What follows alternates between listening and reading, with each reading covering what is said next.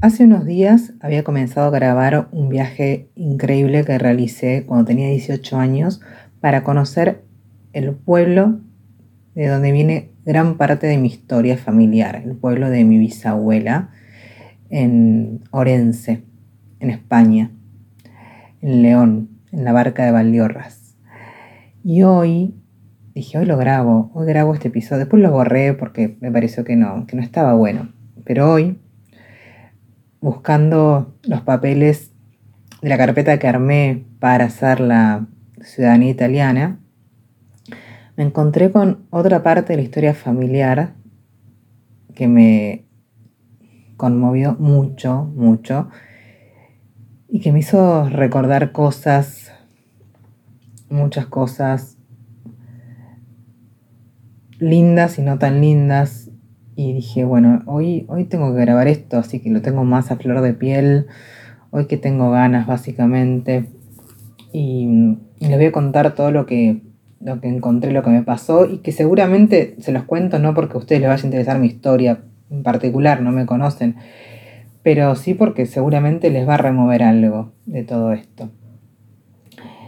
Primero les pido disculpas porque yo escucho ruidos, escucho sonidos, sonidos que a mí me perturban, pero bueno, lo perfecto es enemigo de lo posible, de lo realizable, y como en mi vida nada es perfecto, bueno, no voy a pedir perfección para grabar un episodio para el podcast, porque si no, no lo hago nunca, absolutamente nunca más. Bueno, estuve viendo, no sé si vieron la serie esta porque tiene que ver con, esto que les voy a contar ahora, mi otra yo, la turca, que habla de las constelaciones familiares y demás, bueno, brevemente. Está buena, es pochoclera, nada más, me parece que el tema constelaciones familiares está tratado de una manera bastante básica, muy lineal, muy simple, muy reduccionista. Las constelaciones familiares son es una técnica mucho más profunda que lo que se muestra en la serie. La serie está bien, es pochoclera, no, no les va a cambiar la vida. Pero bueno, véanla si tienen ganas. Bueno, voy a lo, a lo, a lo que les quería contar. Yo cuando tenía 18 años eh, me fui, estaba viajando por Europa de mochilera y hice un alto y, y, me contacté meses antes, o un año antes, en realidad en esa época aparte no había internet básicamente, con, con, la familia materna con una familia materna de España. Me contacté con una tía que tenía una tía Lucinda, muy copada ella, en esa época tendría sesenta y pico, y le conté que yo tenía 18 años y que quería conocer la casa de mi bisabuela Virginia, quería saber de ella, quería, quería saber de dónde venía. Bueno, me dijo, venite. No entendía, ella era gallega, me hablaba como en un, en un español muy cerrado. Venite, yo te, te voy a buscar a la estación. Bueno, se los resumo. Me fue a buscar a la estación, Lucinda era lo máximo, me recibió súper conmovida y no podía entender que hacía una chica de 18 años de mochilera en Europa que, que, se fuera hasta, hasta La Coruña, que era donde ella vivía, en Galicia, para conocer la casa de su bisabuela, la que nunca había conocido. Bueno, yo quería justamente, quería estar ahí, quería, quería ver de dónde venía, porque me parece un flash eh, que, que no sepamos de dónde venimos, ¿no? que nos quedemos con los abuelos y ya.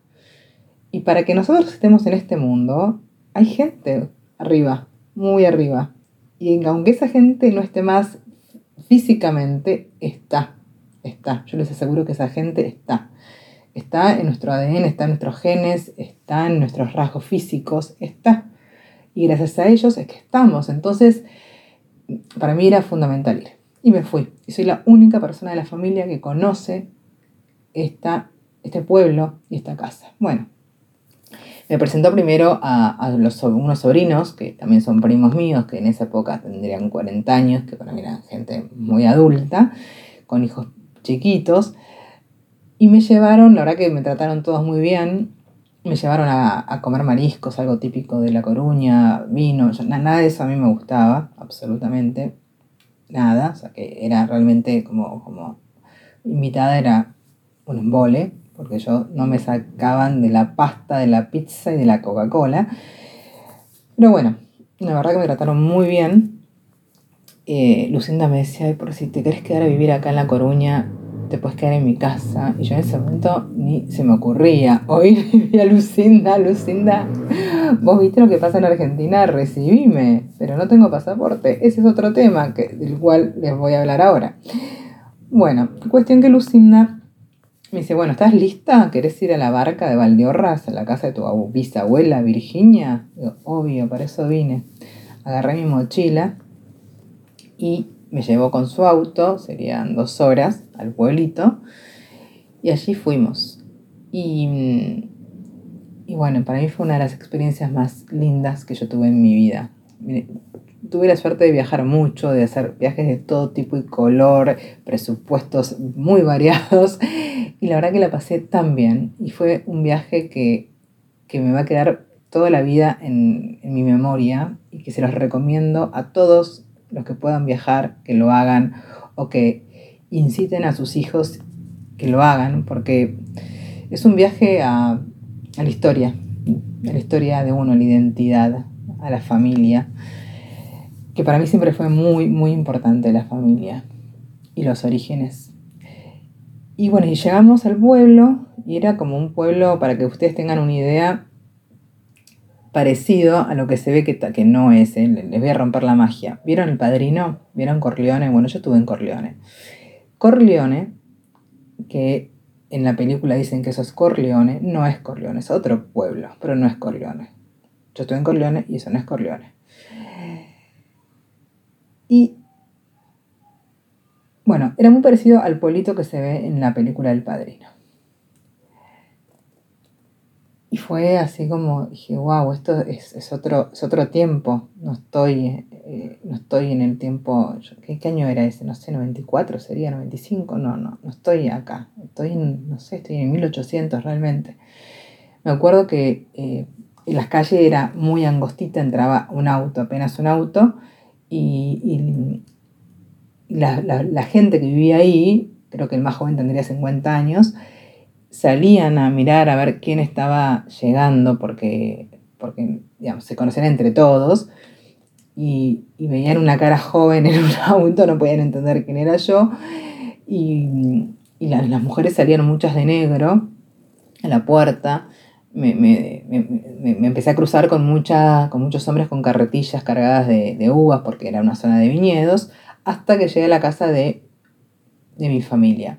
Y en la casa de mi familia, que era una casa muy linda, de piedra, sobre, sobre como una especie de colina que daba unos viñedos, todo verde, un clima ideal, no, hacía mucho calor, no hacía frío.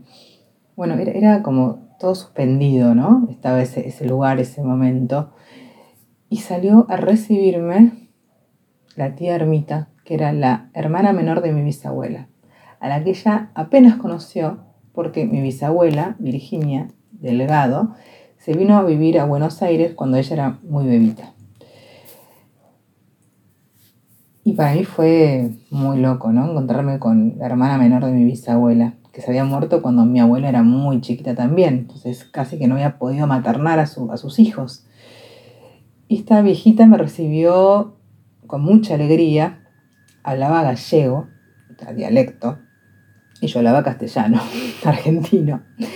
Bueno, la viejita me recibió muy bien, me dijo, bueno, te quedas a dormir, yo la miré a mi tía Lucinda como, no sabía qué decirle, mi tía Lucinda me dijo, sí, sí, te quedas a dormir, yo mañana tarde te paso a buscar, y se fue.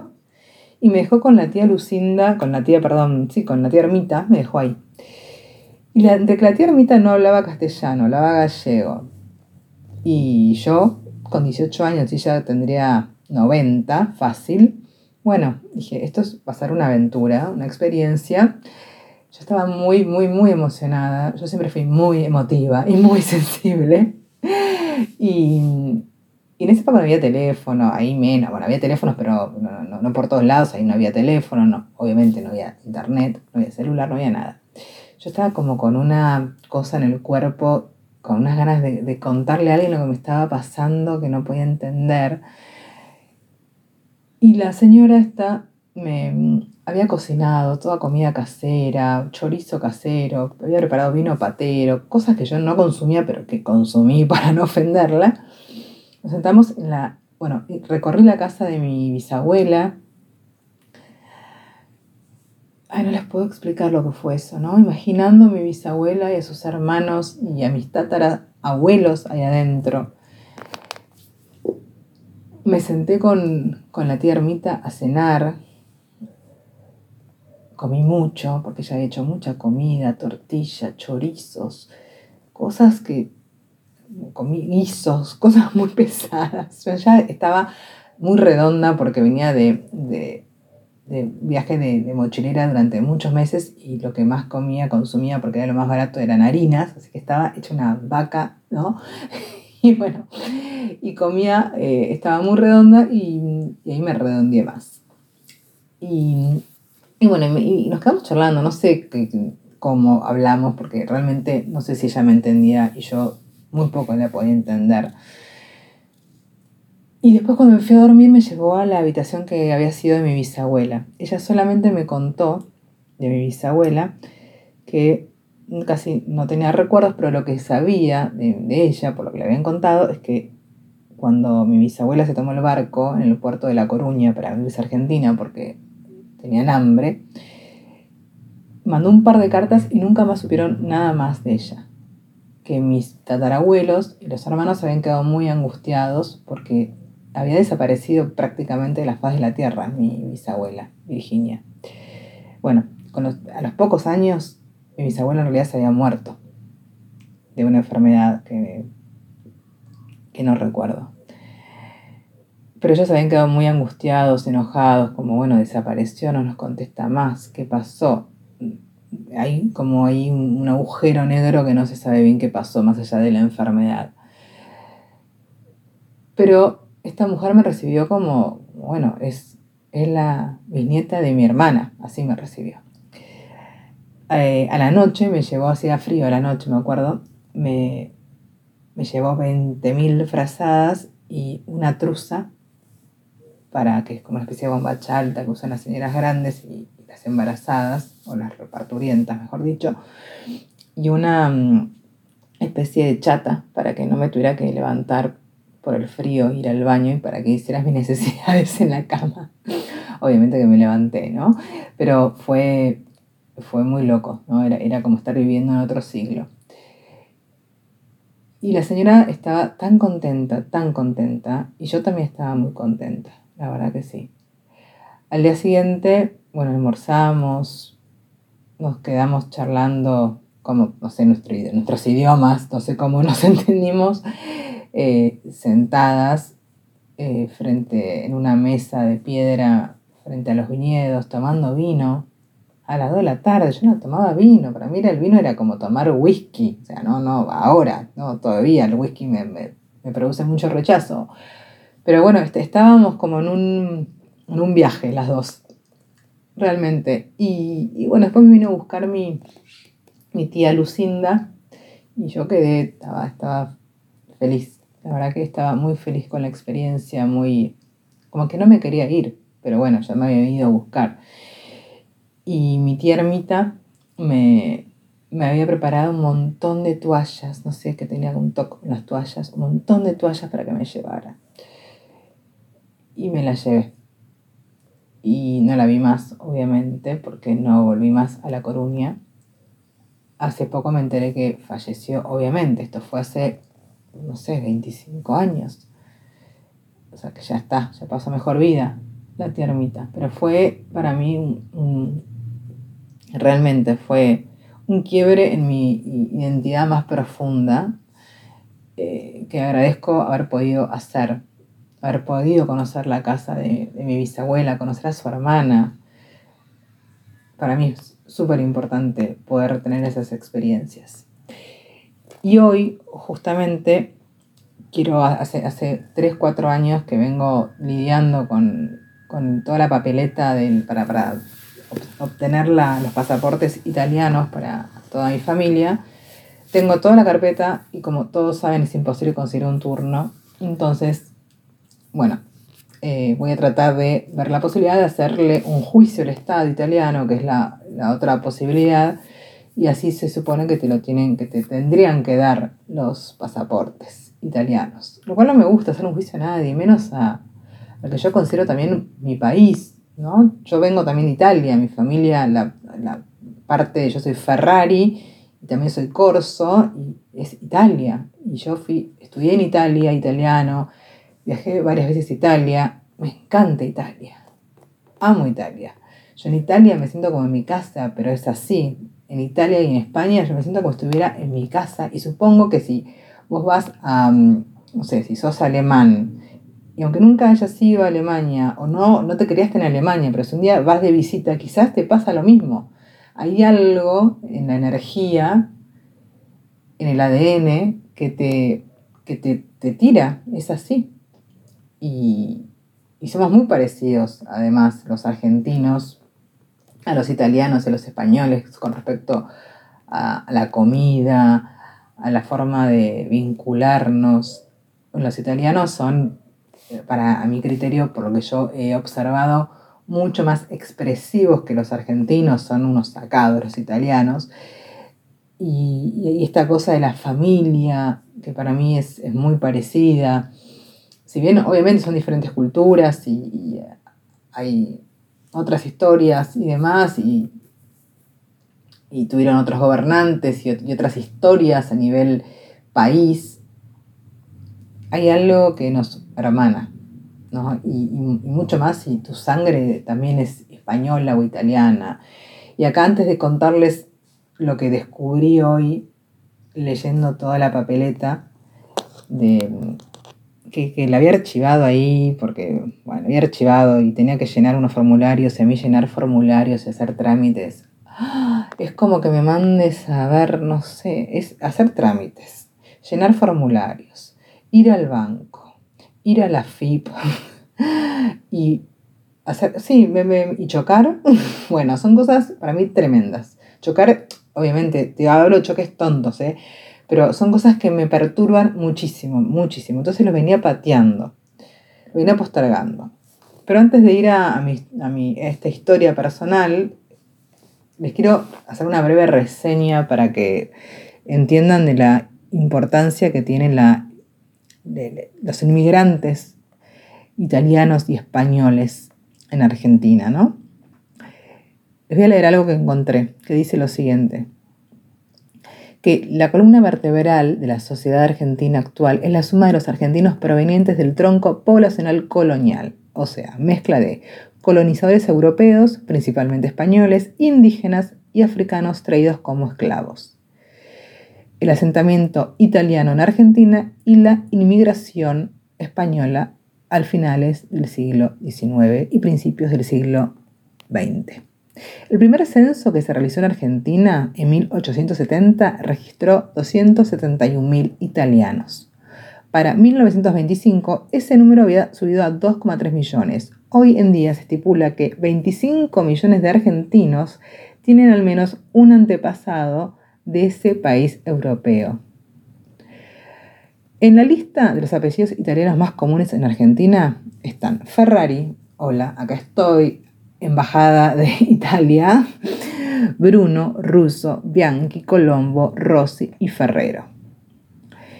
Bueno, esto a mí, eh, yo con esto voy, tengo que ir al consulado italiano, me tienen que dar el pasaporte así, pero no sucede, lo cual me enoja mucho. En fin, no me voy a engranar por acá. Hoy, eh, revolviendo estos papeles que tengo que valen oro, que es la carpeta italiana que, logré por una gestora a la que le pagué un dinero hace tres años, empecé a, a encontrar datos y fechas de nacimiento, de casamiento, de cómo se habían muerto mis abuelos, bisabuelos y tatarabuelos. Y fue un viaje, fue como, wow, cosas que yo tenía ahí en la nebulosa, pero que me había olvidado y, y que me pegaron, la verdad que me pegaron, porque los tengo muy presentes, muy presentes. Ahí, por ejemplo, me... Yo tengo mi abuelo, uno de mis abuelos, por el cual viene la rama italiana que me va a dar el pasaporte, si la embajada y el Estado italiano se copa, uno de mis abuelos, que es Serafín Corso, se suicidó cuando tenía 46 años. Yo tengo 47. yo eh, nunca supe la edad de la que se había suicidado, pero bueno, 46 el año pasado fue, es muy, es muy loco, porque el año pasado yo tenía 46 años cuando se murió mi hermana. Una muerte muy trágica. Mi hermana tenía 44. Cuando ella se murió, yo tenía 46. Cuando mi abuelo se suicidó, tenía 46. Lo, estoy razonando ahora, ¿eh? antes, hace un rato no tuve este razonamiento. Y ahora digo, ah, la 46. Los cuarenta y pico son movidos. Luciana tenía 44, mi abuelo 46, y yo tenía 46 cuando la vida a mí se me partió.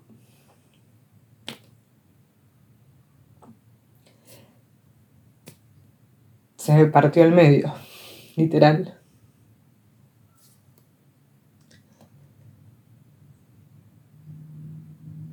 me enteré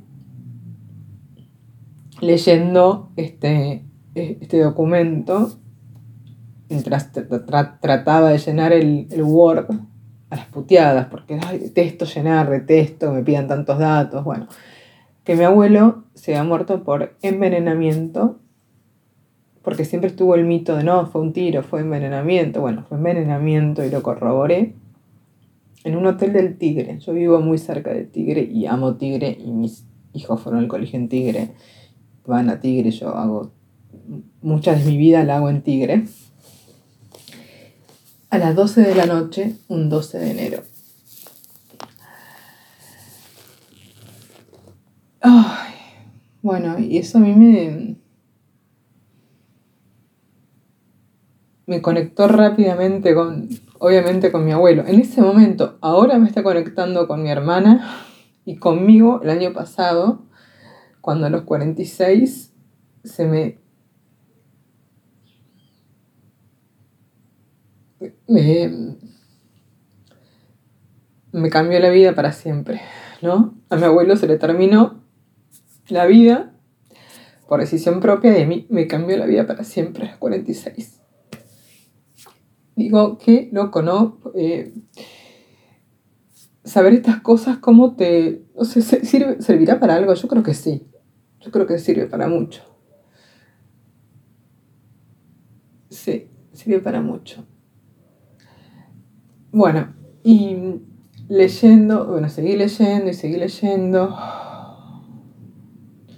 Mi abuelo no era de Tigre, era de Capital, pero se vino a Tigre especialmente a hacerlo. Y dicen, ahí no decía dónde exactamente se había matado, pero bueno, en la familia siempre me dijeron que había sido en el Delta. Y yo desde chica que amo el Delta, amo. Desde chica que iba al Delta con mi papá, con mi familia, teníamos una lancha. A mí el Delta es un lugar que yo cuando era chica no sabía, lo de mi abuelo obviamente. Y a mí el Delta es un lugar que siempre me fascinó porque me parece que tiene una magia increíble. En el Delta... Eh, yo viví situaciones realmente increíbles. Bueno, y en el Delta se mató mi abuelo. Y me enteré que, bueno, que eran todos comerciantes, que vivían todos en San Telmo, que yo no sabía nada de eso. Vivían todos ahí cerca, todos muy cerca que mi abuela, mi bisabuela, se llamaba Carolina, como mi tía, mi tía materna a la que yo no conocí porque también se suicidó a los 45, 46, no, no, a la misma edad que su padre creo, pero no, no estoy segura. Eh, y bueno, que claro, ahora, ahora conecto, claro, mi tía, a la que le decían Carola, se llamaba en realidad Carolina, y se llamaba Carolina por su abuela que era Carolina. hija de Elisabetta, que tampoco sabía que tenía una tatarabuela que se llamaba Elisabetta. Bueno, son cosas que a mí, eh, y que me enteré también que mi, mi bisabuelo, mi tatarabuelo eh, Serafino, se murió a los 60 años de un, de, por tumores en el pulmón, que se le miren lo que dice una partida de función, obviamente, ¿no? Pero de un tatarabuelo, que se murió por tumores en el pulmón que se le hicieron metástasis en el cerebro. Bueno, mucha información. Dije, wow, es demasiado todo esto para mí. Yo quería hacer un trámite nada más y terminé haciendo un viaje al, al más allá, literal. Bueno, fue, fue, fue realmente como muy revelador, muy revelador, Increíble, increíblemente revelador. Eh, poder conectar, sobre todo, yo siempre digo, ¿no? Que yo hago este podcast para mí, para, para sanar, para hacer catarsis, para, para reflexionar, para descubrir, porque ahora estoy descubriendo mientras lo pienso, esto no está guionado, el de hoy por lo menos no está guionado, pienso, claro, esto que estaba predeterminado, estaba marcado en el destino, alguien que me lo explique, por favor. Eh, a mí la vida se me partió al medio justo a la misma edad que mi abuelo se mata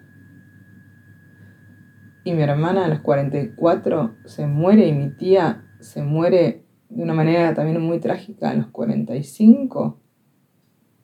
46 por ahí fue, tengo que, tengo que descubrirlo.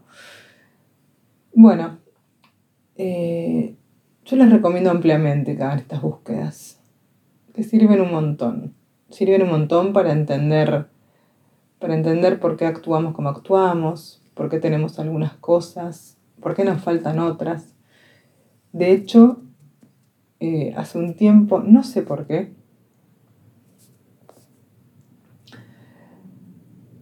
así sé por qué, es obvio.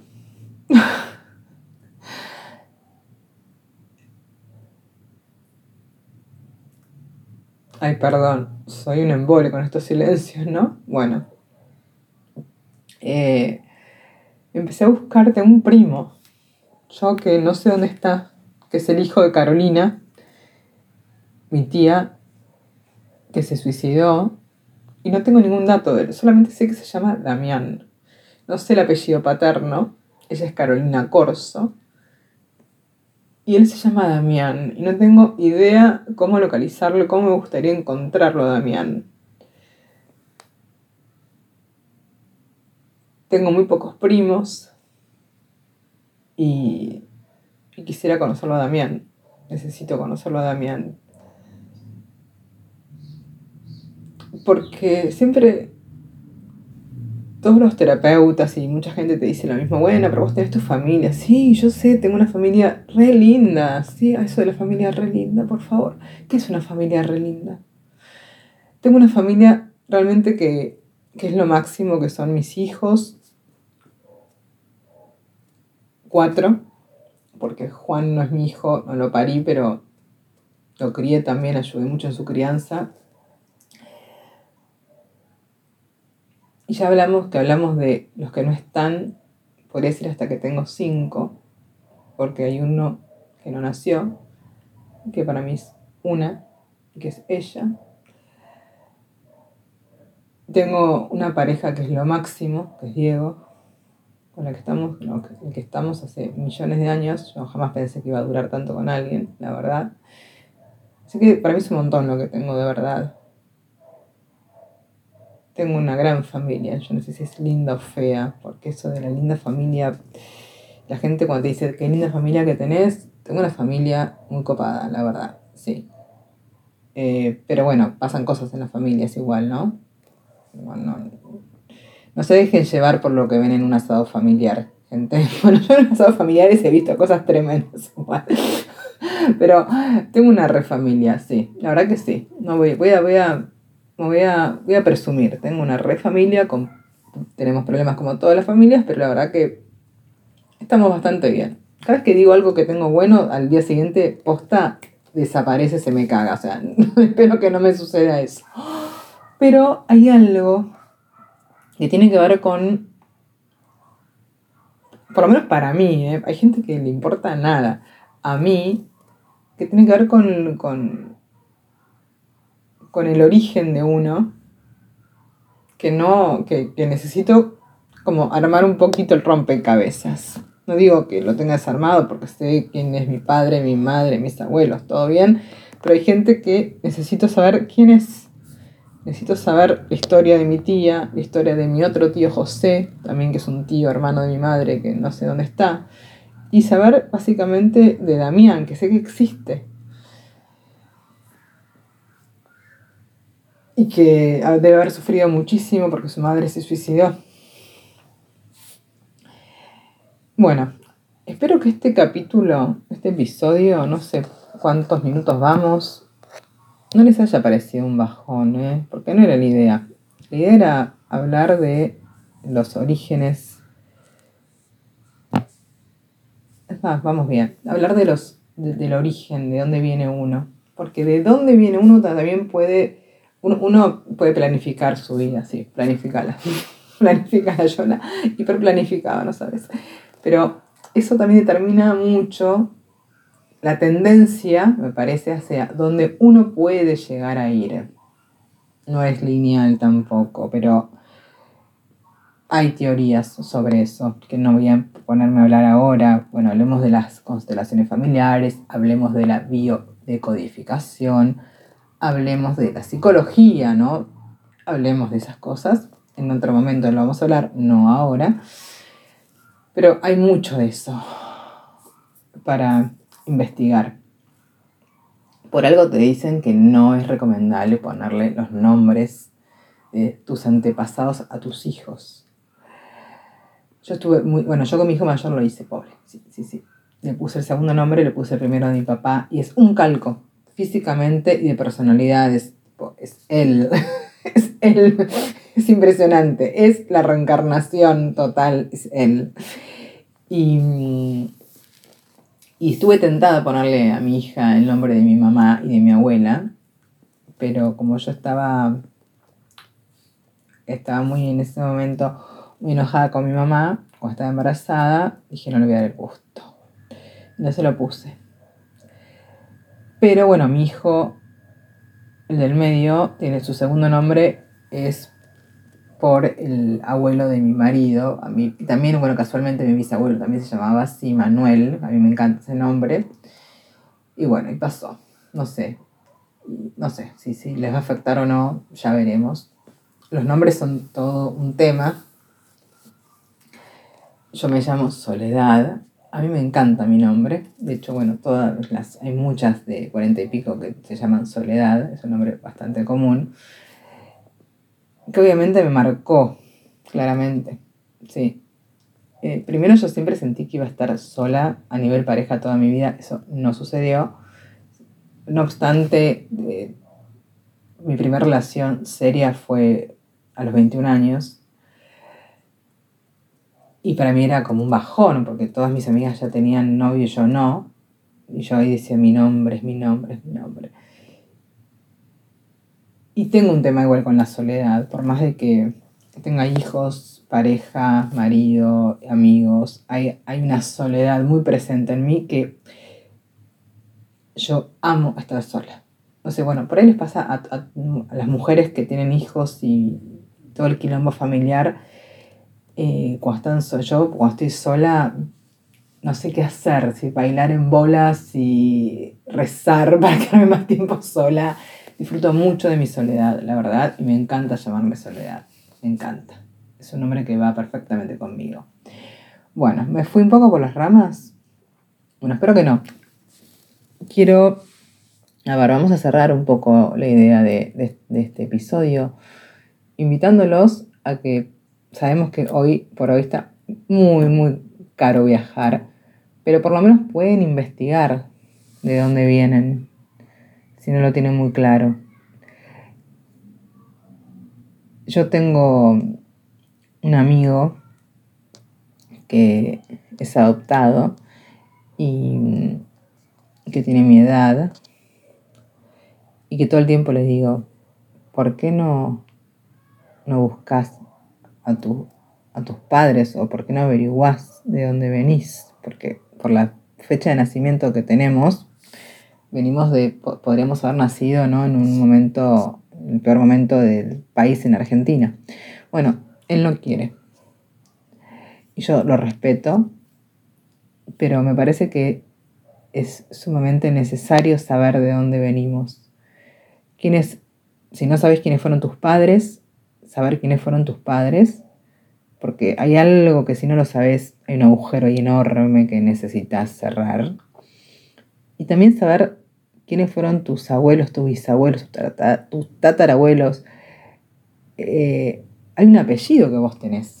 Ese apellido viene de años y, por ahí siglos, no sé, bueno, si sos una familia patricia, que no es mi caso, Ferrari, Corso, Ira, Delgado, Patricia, no, sería, ojalá hubiera sido Patricia, no, no, no, reniego de mis orígenes, pero no, Patricia no, ni aristócrata, ni nada de eso. Hay algo que uno le debe a esa gente que bajó del barco o, o los que no bajaron del barco, los que vinieron donde, como vinieron, hay algo que le debemos. Estamos en este mundo, en este momento, yo estoy sentada en el piso de madera de mi casa por mis tátaras, tátaras, tátaras, tatarabuelos, ¿no? Por ellos. Entonces, olvidarnos de, que están presentes me parece que es olvidarse de, también de quién es uno. Esa es mi opinión. Bueno, espero que te haya interesado. Eh, después contame. Gracias por escucharme. Con el objetivo de entender un poco más sobre el impacto y la trascendencia que tiene lo que hacen nuestros ancestros, lo llamé a él, a Ariel Girelli, psicólogo, una persona en la cual yo confío mucho, escucha lo que él tiene para decir sobre este tema.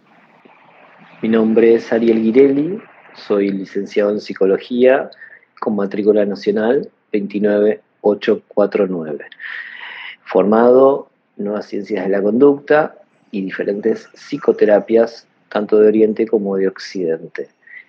Ante la pregunta de qué son las constelaciones familiares de Bert Hellinger, las opiniones son al respecto controversiales. En principio, en mi formación con Bert Hellinger, sus primeros años en Argentina, en sus grupos de estudio, en las convenciones en el Teatro de la Plaza, fue transmitido por Ben Hellinger que las constelaciones familiares no son una terapia, sino son una forma, son canalizadores y son una técnica, son una modalidad reveladora para las personas de algunas situaciones inconscientes, traumáticas, ¿sí?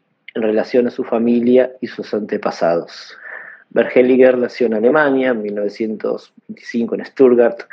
Creció en una familia que rechazaba absolutamente el nacionalismo y lo dejaba claro en cada una de sus conferencias.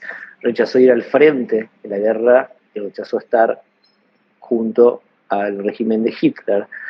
Así todo, fue mandado al frente, pero eso le sirvió para rebelarse, formarse en teología, luego irse a África, donde comienza su estudio real de las tribus Zulu y ver cómo se transformaban y cómo guiados por el maestro brujo aprende chamanismo, sus rituales, y así luego emigra y va formándose en psicoanálisis, en la Escuela de Viena, luego toma las corrientes de los Estados Unidos, la terapia sistémica, la terapia gestáltica, la terapia de análisis transaccional, programación neurolingüística, entre otras, y la filosofía existencial de Martin Heidegger. Por eso las constelaciones familiares exceden a la simple creencia de que es un método simple. Es un método complejo que responde a una visión existencial, humanística, de cómo todos de alguna manera somos influenciados por nuestros antepasados, nuestros ancestros, cómo de alguna manera los órdenes del amor o los movimientos o las situaciones familiares fueron transmitidas en el concepto del alma familiar de generación en generación. Y eventos como abortos, suicidios, pérdidas, violencia, agresiones, desarraigos, pérdidas, eh, desaparecidos, fueron de alguna manera influenciando a cada uno de sus descendientes. Y cada uno de los descendientes con esta alma familiar y colectiva van llevando una parte de su historia. Y sin darse cuenta lo reproducen. La técnica que es casi teatral, como si fuera un psicodrama, se realiza entre varios actores, varias personas que son convocadas sin saber información de cada uno de sus participantes y mágicamente cada una de estas personas, dispuestas en un momento dado, en un escenario y en un lugar, comienzan a actuar y sentir aquellas emociones de un grupo familiar que posiblemente no conocen. Casi como va magia o como chamanismo, cada personaje toma su propia vida, sus propias emociones, y se transforma en una escena que para aquel participante que trae un problema a resolver se vuelve revelador, intenso, emocional, descubre cosas y secretos familiares, nudos que están en nuestra propia historia, que seguramente en el presente nos hacen sentirnos mal, tener dificultades o nuestros propios traumas. La técnica de Bergelinger es absolutamente poderosa, no es mágica, está construida por millones y millones de partículas, de personas y de teorías. Tiene un concepto filosófico, tiene un concepto psicológico. Es una técnica que debe ser montada con responsabilidad y debe ser montada con aquella persona que pueda realmente percibir toda la formación que hay detrás de este método. es mágico, es cómo funciona el alma, cómo funciona el psiquismo. Se reproduce de generación en generación. Si te gustó este episodio, por favor compartilo. Dale un like y déjame tus comentarios en mi Instagram, arroba soleferrari-periodista. En Twitter, FerrariSole1, en mi fanpage de Facebook, El Negocio de la Salud. También puedes unirte a mi canal de Telegram, Sole Ferrari barra El Negocio de la Salud, donde comparto papers, videos y artículos periodísticos. Ah, y me ayudarías un montón a crecer en Spotify si le das 5 estrellitas a este episodio. Gracias.